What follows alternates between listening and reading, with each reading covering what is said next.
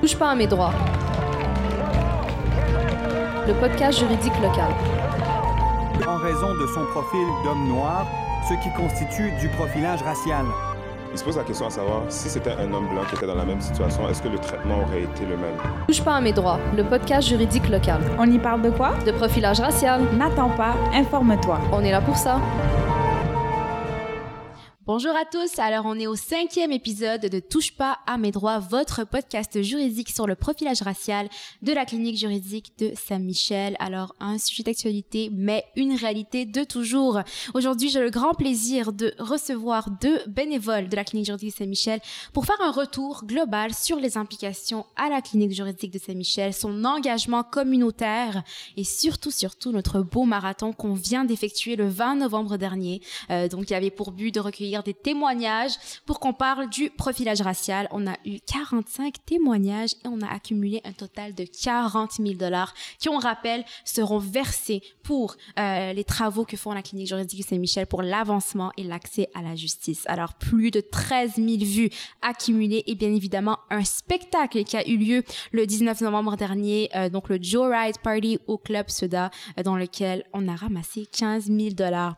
Alors, je rappelle notre mission ici à la clinique juridique de Saint-Michel, organisme à but non lucratif qui cherche à promouvoir l'accessibilité de la justice dans le quartier de Saint-Michel et plus largement dans la ville de Montréal. En parlant de Montréal, je remercie notre partenaire de projet, la ville de Montréal, pour sa généreuse contribution et on rappelle que Touche pas à mes droits est un projet en partenariat avec les Alliances pour la solidarité, le ministère du Travail, de l'Emploi et de la Solidarité sociale. Comment as-tu trouvé mon introduction, Sarah?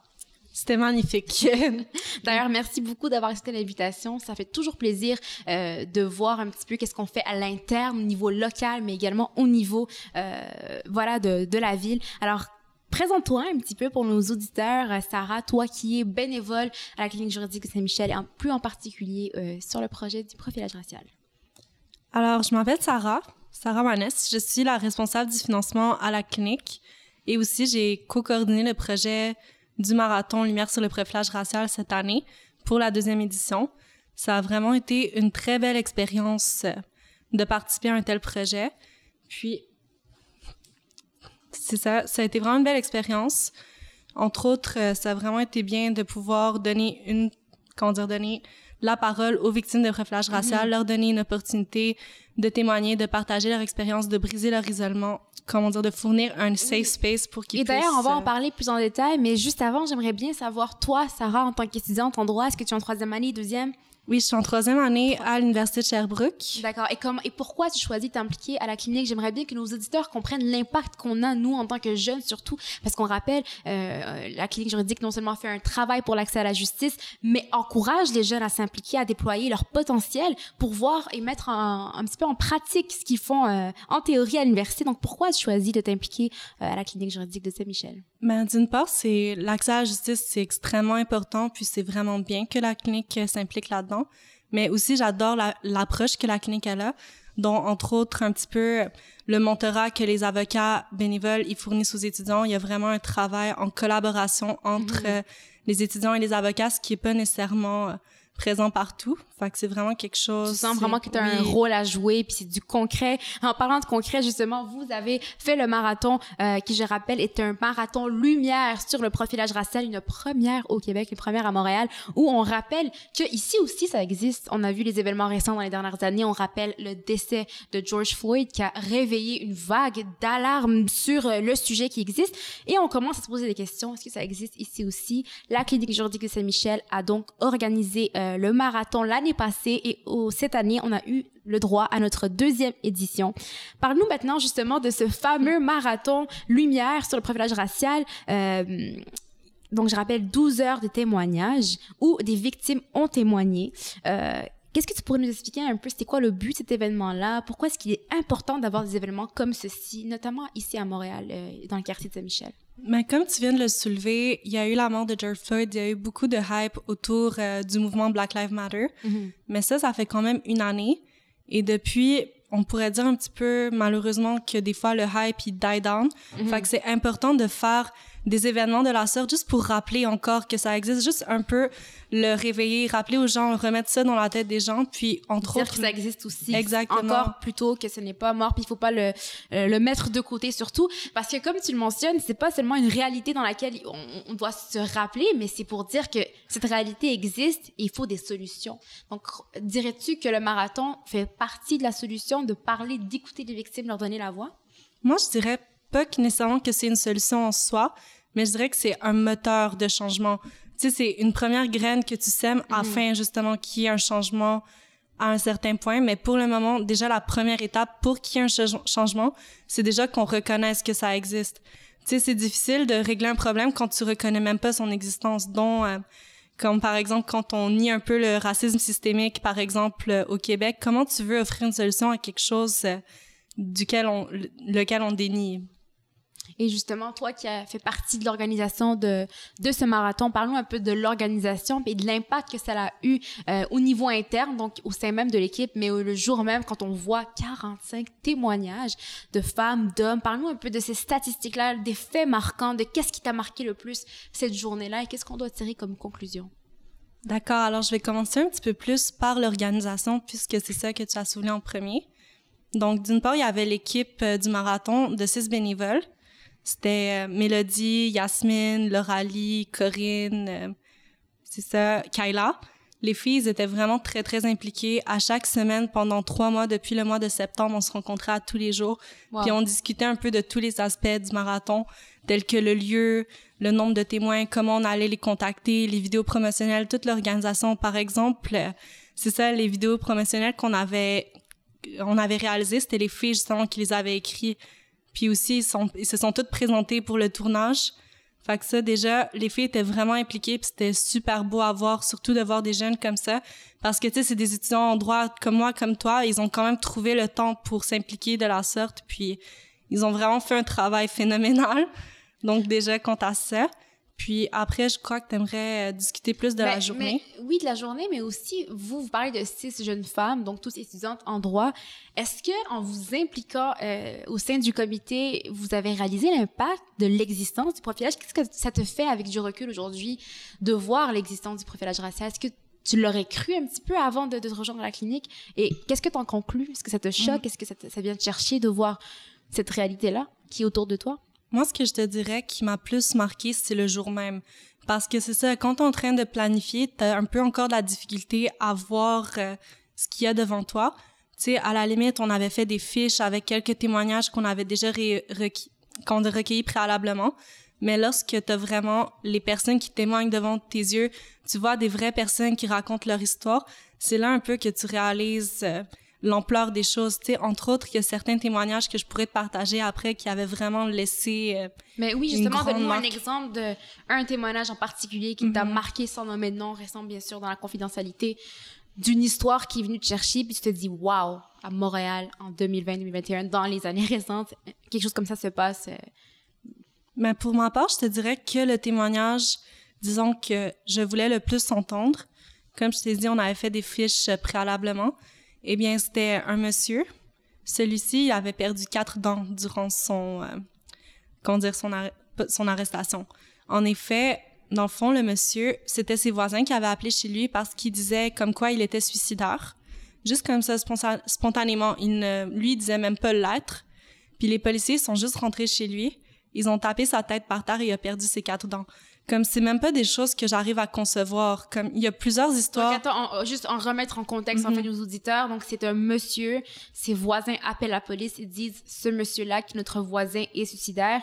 La police rentre sans même savoir si c'est la vérité. Au lieu de le, de le, de le prendre en charge, si c'est vrai qu'il était suicidaire, ils décident de, euh, de prendre en main avec la violence. Et il perd quatre dents, c'est ça? Exactement, oui. Puis Wow. c'est vraiment un phénomène qui était très commun parmi les victimes. Souvent, par exemple, il y avait beaucoup de personnes noires qui témoignaient qui disaient que les policiers allaient juste sortir le fusil sans aucun motif préalable, juste comme ça. Imagine, genre, tu te conduis ta voiture, tu te fais interpeller et quelqu'un pointe un fusil vers toi. Comment tu, comment tu réagirais à ça? Puis tu as soulevé un point important qui est les motifs, parce qu'on rappelle, nous, en tant qu'étudiants en droit, on nous parle souvent de l'importance du motif raisonnable pour qu'une autorité agisse. Et on a pu voir, on a pu constater dans ces euh, témoignages, en fait, que souvent la police, elle n'avait pas euh, de raison d'agir de la sorte. Donc, euh, c'est ça qui m'a un peu choqué le plus, de voir un petit peu la contradiction de ce qu'on apprend en classe, de comment le droit doit s'opérer, de voir en fait cette réalité qui est toute contraire. Mais exactement, tu soulèves vraiment un point intéressant parce que c'est tellement, comment dire, une dictomie entre la théorie de ce qu'on voit Mhm. puis ce qui se passe dans la réalité quand même. Mhm. Mais c'est ça. Sinon aussi, si t'aimerais que je continue plutôt à te raconter des témoignages qui se sont produits. Oui, est-ce qu'il y en a un autre qui est venu te marquer? Ben, pour ma part, c'est encore une fois un petit peu plus une généralité, mais un thème qui se produisait pendant le marathon, c'est vraiment cette année, ce qui était très beau, c'est qu'il y a eu plus de femmes qui ont J'ai eu témoigné. le courage de le faire. Exactement. Comparativement à l'année passée, il y a eu beaucoup plus de femmes qui ont pris la parole. Mais ce qui va vraiment te briser le cœur quant aux femmes qui ont témoigné, Mhm. c'est que beaucoup d'entre elles, elles disaient que leur témoignage, comment dire, lorsqu'ils s'adressaient à la police, beaucoup de fois, par exemple, ils allaient vouloir porter plainte, ils allaient vouloir faire des commentaires, et ben on allait beaucoup dénier ce que les femmes allaient avoir à dire, comme surtout, comme j'avais dit, les femmes noires, parce qu'il y a eu beaucoup de personnes justement d'origine noire, que ce soit haï- haïtiennes, africaines, qui ont participé au marathon. Et ben à plusieurs reprises, ces femmes-là, ils vont essayer de raconter leur histoire, puis on veut complètement les ignorer, puis c'est c'est totalement aberrant, puis c'est vraiment comment dire un pattern qu'on voit encore plus chez les femmes. Donc, euh, et qu'est-ce que tu penses qui a fait en sorte que cette année, ils aient plus le courage de venir témoigner, euh, plus de femmes? Penses-tu que c'est parce que justement, il y a eu un premier marathon, qu'il y a eu plus une visibilité sur le sujet qui les pousse euh, à être plus à l'aise de venir témoigner? Qu'est-ce que tu penses qui les a motivés cette année à, à parler, à dénoncer? Mais pour ma part, je serais encore une fois portée à dire peut-être parce que c'est la deuxième édition du marathon, mais aussi un fait qui est vraiment intéressant cette année, c'est qu'on a eu plusieurs animatrices femmes aussi, Mm. comme un gros euh, shout-out à Tammy Tuesday, Svetlana et Lo to the Ray. Donc je pense aussi, juste ces femmes-là, entre autres, Lo, elle avait elle-même témoigné. Je pense déjà que ça a un petit peu mis un exemple aussi.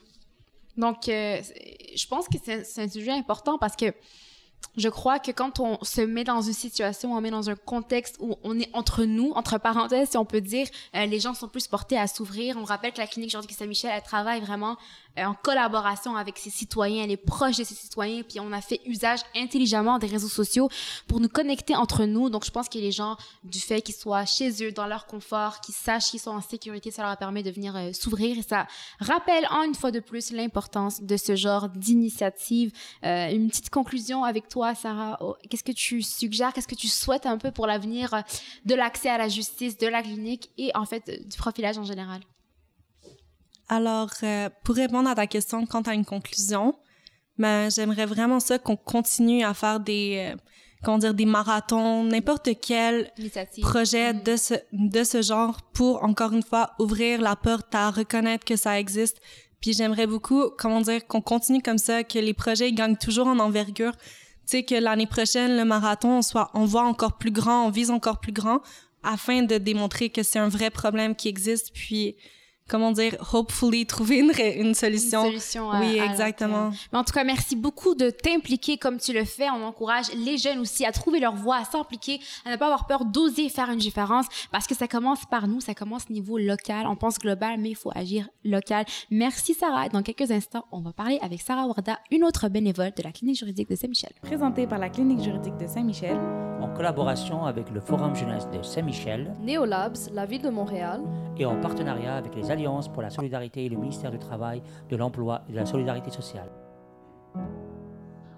Alors, de retour sur le cinquième épisode de Touche pas à mes droits, le podcast sur le profilage racial. Et là, on parle énormément de profilage racial. On a parlé avec des avocats, des humoristes, des artistes, mais aujourd'hui, on consacre l'épisode à nos jeunes, à nos bénévoles, à nos étudiants en droit et même au sein du barreau, nos futurs avocats qui se consacrent sur ce projet. Euh, alors, juste avant la petite pause, nous avons reçu Sarah euh, et maintenant, on va recevoir une autre Sarah, cette fois-ci Sarah Warda, Warda, membre du comité profilage racial également, qui va venir nous parler de son expérience. C'est important, je pense, non seulement d'en parler d'un point de vue étudiante en droit, mais d'un point de vue de jeune euh, qui vit dans cette société, qui parfois euh, ne reconnaît pas, il ne reconnaît pas du tout en fait l'existence euh, du racisme systémique et du profilage racial. Alors Sarah Warda, bonsoir, bonjour. Bonsoir à toi. Merci d'avoir accepté notre invitation. Ça fait plaisir de, de mettre des visages sur, euh, sur ces projets-là qu'on fait ici à la clinique. Donc, euh, pour nos auditeurs, présente-toi un petit peu qui est Sarah, qu'est-ce qu'elle fait et pourquoi la clinique juridique de Saint-Michel? Oui, donc, euh, ben, comme tu l'as dit,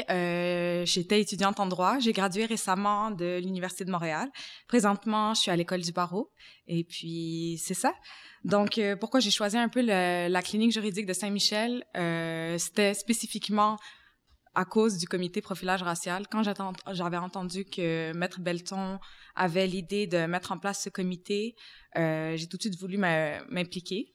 Ça venait aussi dans un contexte où est-ce que c'était la fin de l'été 2020, euh, mm-hmm. c'était la pandémie, il y avait eu aussi tout ce qui se passait aux États-Unis avec George Floyd. Oui, on, on ressentait ça avant la pause. Mm-hmm. Voilà, donc euh, on ressentait beaucoup toute cette dynamique aussi, même ici au Québec, puisqu'on ce que j'avais remarqué, euh, surtout, c'était que pendant la pandémie, ben, tu tout le monde vivait des choses très difficiles, mais on voyait que certaines communautés les vivaient beaucoup plus que d'autres, euh, notamment les autochtones, les noirs, qu'on était. Euh...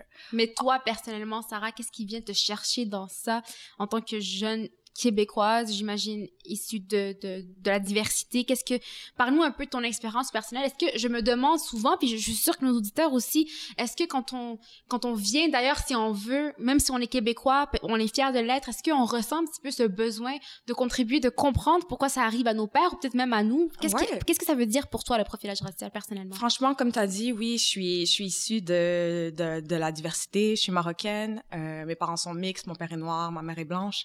Euh, j'ai j'ai grandi aussi dans le quartier de Montréal-Nord. Mhm. Donc, euh, disons que beaucoup des gens que j'ai connus au primaire ont eu ont eu euh, une trajectoire vraiment très différente de la mienne. Mhm. Euh, Puis là, tu le vois avec du recul, avec d'expérience, tu vois un petit peu ces petits éléments qui peut-être plus jeunes, tu les concevais pas, avec un élément. Exactement. C'est pour ça qu'on qu'on me dit aussi quand on me dit que le racisme systémique n'existe pas, puis que moi je vois euh, en tant que personne dans justement euh, qui vit on va dire au secondaire, puis qu'on voit que certaines communautés, surtout on va dire euh, euh, dans l'est de Montréal qui sont moins desservies. Euh, puis on voit comme les différences, qu'est-ce qui, qu'est-ce qui arrive au, final à ces personnes-là. Puis moi, voir tout ça, ben c'est sûr que c'est venu me, toucher personnellement, mm-hmm. voir des amis aussi qui ont fini par, euh, des amis d'enfance qui ont fini par finir dans le milieu carcéral et des trucs comme ça, que comme ça a été des trucs que je me disais que je voulais être un acteur en tant qu'avocate, devenir avocate, être un acteur dans, dans, dans tout ce monde-là, mais aussi aider aider de toutes les manières que je pouvais. Puis vraiment, quand le, le, fait d'avoir vu qu'il y avait vraiment un comité qui allait se vouer vraiment au profilage racial, euh, je me suis dit que c'était vraiment le moment de m'impliquer au sein de cette mhm, équipe. Mhm. Puis là, tu, tu en parlais, juste après une petite parenthèse, tu parlais de tes amis euh, qui ont vécu des situations comme ça, qui sont retrouvés euh, dans euh, le milieu carcéral. Est-ce que maintenant, tu mets des mots, ce que tu mets des termes à ces situations, c'est-à-dire tu, tu sais qu'ils se sont fait profiler par exemple, euh, c'est-à-dire qu'avant non, tu réalisais pas que c'est vraiment du racisme du profilage. Ouais, non. Qu'est-ce qui a changé ou il a fait un déclic pour toi? oui, exactement. C'est sûr qu'au au début, on voyait ça vraiment, surtout quand on était dans le centre de, la, de, de, de tout ça, je voyais ça comme, comme si c'était vraiment... Euh, banal un peu. Banal, partie de la mhm. vie normale, que c'était que c'était normal pour ces, pour ces personnes-là de se faire, euh, disons, profiler ou, euh, ou vraiment de se mettre dans des situations où est-ce que finalement ils n'ont pas autant de chance euh, une fois qu'ils rentrent dans le milieu euh, professionnel. De... exactement. D'accord. ouais. Ouais, mais et, en fait maintenant que tu es impliquée, que tu es étudiante en droit, on rappelle à l'école du barreau, donc future avocate, on te le souhaite et on a très hâte euh, de te voir. quels sont les éléments de fait et les éléments juridiques, tu dirais, qui t'ont le plus choqué en rapport avec le profilage racial au Québec et à Montréal? Euh, si on parle d'éléments de fait, en travaillant sur certains cas, on va dire euh, euh, qu'on a des, des, certains cas qu'on a reçus à la clinique dans notre comité, un élément de fait que je trouve intéressant et quand même très choquant, c'était le traitement des personnes avec des problèmes de santé mentale. Mm-hmm. En travaillant sur plusieurs cas, ce qu'on ce que ce qu'on ce qu'on peut constater, c'est que lorsque une personne est noire et en plus a des problèmes de santé mentale, euh, son traitement va être encore pire, va être exponentiellement pire que euh, n'importe quel autre individu. Et ça, c'est parce qu'encore une fois, euh, on tient les policiers surtout tiennent certains préjugés, notamment le fait que les personnes qui ont des problèmes de santé mentale seraient plus dangereuses. Donc le fait qu'ils les perçoivent comme plus dangereuses fait que dès qu'ils les abordent, ils utilisent une force démesurée pour mhm. quelconque intervention. Puis on l'a vu récemment euh, avec ce qui s'est passé à Repentigny, justement Exactement. une madame qui on rappelle avait appelé euh, la c'est elle qui a appelé la police parce que son fils atteint d'une maladie mentale portait un couteau puis c'est sa propre sécurité à lui qui était en danger donc elle a appelé pour demander d'aide elle s'est retrouvée ben son fils a été tué par la police justement parce que comme tu as dit la combinaison de ces deux éléments c'est-à-dire la couleur de la peau la race de la personne et euh, la santé mentale au lieu de sonner une cloche dans la tête des policiers pour mieux intervenir, il les voit plutôt comme un danger. Et qu'est-ce que ça te fait? Qu'est-ce que ça te fait de voir ça? Ben on en parlait avec l'autre Sarah d'ailleurs avant la, pause, de, de ce trace plutôt entre ce qu'on apprend en droit à l'école du barreau, la protection de nos droits, le rôle des autorités. Et quand on voit ça au niveau pratique, ça te fait quoi, ce, conflit? C'est extrêmement choquant, je vais te dire. Surtout que euh, aussi, avant d'avoir fait mon, d'avoir commencé mon parcours en droit, j'avais euh, complété un bac en psychologie. Mm-hmm. euh, puis j'avais pu travailler à, à l'Institut Pinel en tant qu'assistante de recherche auprès d'un psychiatre. Donc, euh, ce qui arrivait, c'est que donc j'avais, je, côtoyais beaucoup de ces personnes-là, des gens qui avaient des problèmes de santé mentale, qui avaient fini par euh, ben finir dans le dans le milieu carcéral, ils, finissent à Pinel au lieu de finir dans une prison. Puis ça, c'était être euh, complètement de l'autre côté. Je voyais ces personnes-là. Maintenant, je les voyais vraiment à la fin du, euh, du, du, processus et aussi comme très médicamentés une fois qu'ils sont arrivés euh, mm. à Pinel. Puis là, être de l'autre côté, puis voir vraiment les premières phases des interventions avec les policiers, puis voir le traitement qu'ils ont, c'est juste voir que comme ça me choque parce qu'on se dit que honnêtement, ils avaient aucune chance de, en partant là. Mais c'est tellement intéressant ce que tu dis parce que tu as eu l'expérience, tu as été dans les deux côtés de la médaille si on veut. Et pourquoi tu penses qu'il n'y a pas un travail entre le milieu de la psychologie et le milieu de la police pour justement mieux intervenir dans le cas où on fait face à ce genre de situation. Franchement, il n'y a pas de réponse pour ça. C'est vraiment quelque chose qui, c'est encore du travail qui reste à être fait. Euh, il manque des intervenants auprès des policiers, des intervenants à la place des policiers. Mm-hmm. euh, vraiment, il, manque tout un soutien pour les personnes qui ont des problèmes de santé mentale. Puis on dirait pas qu'on les prend vraiment en considération dans l'établissement de toutes ces euh, structures. Mais c'est vraiment intéressant. Je pense que tu rajoutes une couche euh, d'informations qu'on n'avait pas, à quel on n'y pense pas nécessairement. C'est pas toujours des cas de violence, c'est pas toujours des cas où il y a un problème. Des fois, ça commence juste dans ça, un problème de santé mentale qui peut rapidement dégénérer euh, par la mauvaise conscientisation de la part des intervenants euh, comme la police. Et en parlant de solutions, ben, une des solutions, c'est justement le comité profilage racial de la clinique juridique qui fait un travail excellent, euh, de longue haleine. Euh, juste avant la pause, on en parlait avec Sarah, elle disait les filles se rencontraient tous les jours en vue de préparer la deuxième édition du marathon. Parle-nous justement de ce comité, le type de dossier, le, qu'est-ce qui vous a le plus marqué, le genre de travail qu'on fait et l'importance surtout de ce comité?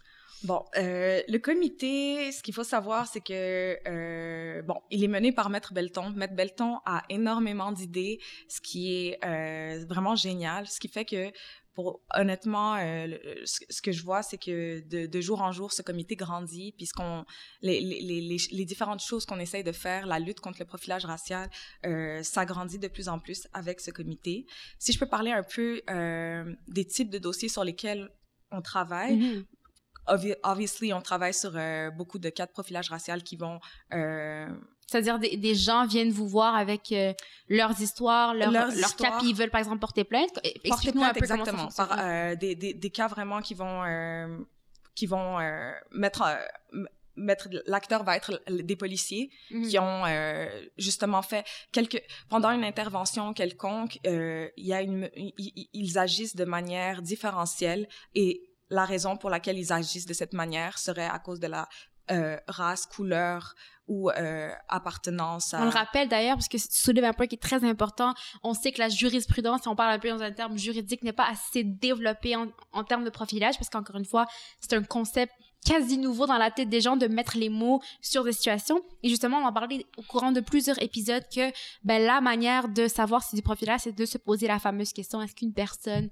blanche placée dans les mêmes situations aurait eu le même traitement. Donc, c'est bien que tu, tu le mentionnes. Voilà. Euh, voilà. Justement, et, parle-nous encore une fois un peu plus de... C'est ça. Donc, euh, comme j'ai dit, bon, on travaille sur ces cas-là qui vont euh, toucher beaucoup la police, des interventions policières. Mm-hmm. On travaille aussi sur d'autres cas. Ce qu'on ce qu'on- ce sait, c'est que euh, l'article 10 de la charte, qui est le droit à l'égalité, ben, il protège seulement, il protège les individus par rapport à l'État, mais aussi euh, par rapport à d'autres individus. Donc, Mhm. euh, certains cas ont, ont- ont mis en place, on va dire, deux collègues de travail, deux partenaires d'affaires que, qui, qui ont... qui- un a, certes- a dit des propos qui auraient été discriminatoires. Donc, un veut porter plainte à la Commission des droits de la personne. Donc, des cas comme ça, des cas qui, euh, qui touchaient aussi euh, des, des, des, des établissements, euh, on va dire une épicerie qui fait Mm, un mm. commentaire désobligeant à un client. Donc, vraiment, c'était juste, je, je te donne ces exemples-là pour te dire que c'est, le profilage racial, la discrimination, oui, ça touche les individus et l'État et les fonctionnaires de l'État, comme les policiers, Mhm. mais aussi les relations entre chaque individu. Puis, euh, c'est ça. Wow, mais ça, ça démontre l'ampleur de la situation et la gravité surtout, et du fait qu'on peut le retrouver vraiment partout. Et c'est le temps d'y remédier. C'est- C'est c'est un début, justement. Euh, parlant de début et parlant d'y remédier, ce samedi, on a eu le droit à la deuxième édition du marathon Lumière profilage sur le profilage racial, dans lequel on a eu plus de 45 témoignages euh, avec des invités de marque. On a eu d'ailleurs un juge qui est venu discuter. On a ramassé 40 000 dollars en tout et pour tout, incluant le spectacle qui a eu le 19, euh, donc je rappelle, était le Jo- Joyride Party au Club Soda. Et euh, voilà, donc dont le but était de sensibiliser et euh, faire témoigner des victimes de profilage racial. C'était quoi l'expérience pour toi euh, cette journée-là par rapport à l'organisation au préalable? Comment l'as-tu vécu? Qu'est-ce qui t'a marqué? Parle-nous. Bon, par rapport au marathon, moi, j'étais pas euh, impliquée nécessairement dans l'organisation de, de, du, du, du marathon en tant que tel. Euh, bien sûr, j'ai pu regarder les, les témoignages, participer aussi aux activités euh, de financement comme le Joe Ride Party qui, qui était, euh, ma foi, euh, vraiment digne de ce nom-là, un très beau party. Puis euh, ça, ça fait vraiment plaisir aussi de voir justement plusieurs euh, autres personnes de la communauté s'impliquer, puis Mhm. voir le travail que la clinique fait, puis qu'ils se disent que eux aussi ils veulent contribuer. Euh, maintenant que ça fait à peu près, ben, on est dans la deuxième année de de, de vie de ce comité, puis de, de tout ce que de tout ce qu'on fait, c'est c'est beau de voir que l'implication de autant de personnes euh, dans la communauté. Euh, le, le marathon en tant que tel, euh, bon, Est-ce que, tu l'as écouté Est-ce ouais. Qu'est-ce qui t'a choqué Un petit témoignage tout en restant dans la confidentialité qui est venu te chercher puis Ouais. tu te dit waouh, ok le travail que je fais à la clinique il en vaut la peine parce que c'est frappant qu'est-ce qui se passe. Ouais. Ben, c'est sûr que j'ai pas regardé les 12 heures, mais euh, tout au long de la journée, je me suis allumée, puis chaque fois que quelqu'un commençait une histoire, si j'arrivais au début de l'histoire, ben, je l'écoutais jusqu'au bout. Puis c'était, c'était, c'était vraiment euh, très émouvant, très touchant, en même temps aussi un peu triggering, parce qu'on entend ces histoires-là, puis ça vient euh, chercher beaucoup d'émotions. Donc... Puis toi qui as fait un bac en psychologie, est-ce que tu penses que c'est non seulement une occasion pour ces victimes-là de s'exprimer, pour nous de nous réveiller, de trouver un travail, mais est-ce que tu penses que c'est aussi une sorte de thérapie pour eux? Est-ce que c'est thérapeutique de venir en Ah faire, oui. en parler? Parce qu'on a vu que des femmes ont, ont pris la parole, tandis que l'année passée, c'était beaucoup moins de femmes. Exact. Est-ce que c'est... Parle-nous un peu de cet aspect de thérapie, si on veut, en tant que, Ouais. que, que bach- bachelor en, en psychologie. Oui, euh, ben c'est clair que selon moi, euh, c'est vraiment mon humble opinion. J'ai j'ai pas de doctorat en psychologie euh, ni quoi que ce soit, donc euh, je vais pas m'étaler sur euh, les bénéfices les bénéfices de la thérapie. Mais pour moi, c'est sûr que c'est ça, ça doit avoir vraiment comme un effet libératoire de Mhm. pouvoir comme ça. Partager son expérience le fait aussi de savoir que d'autres entendent je je pense que ça aide la personne à passer au travers de son expérience.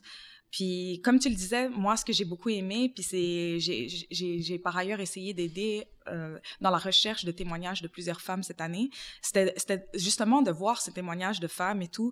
Et euh, comme on a parlé un peu euh, de, du problème qu'on mettait d'être noir et de rajouter la couche santé mentale, ben, le fait d'être noir et d'être une femme, ben, c'est, c'en est une autre ouais, couche Exactement. qui, malheureusement, ça fait que euh, les policiers nous perçoivent encore une fois différemment, comme si on est soit plus dangereuse, plus forte, que, euh, toutes des trucs vraiment C'est négatifs. tellement qui intéressant ce que tu dis, plus, plus euh, tu dis plus dangereuse ou plus fort dans le sens où on va pas te croire, c'est impossible. C'est- C'est Exactement. pas votre, ouais. mhm.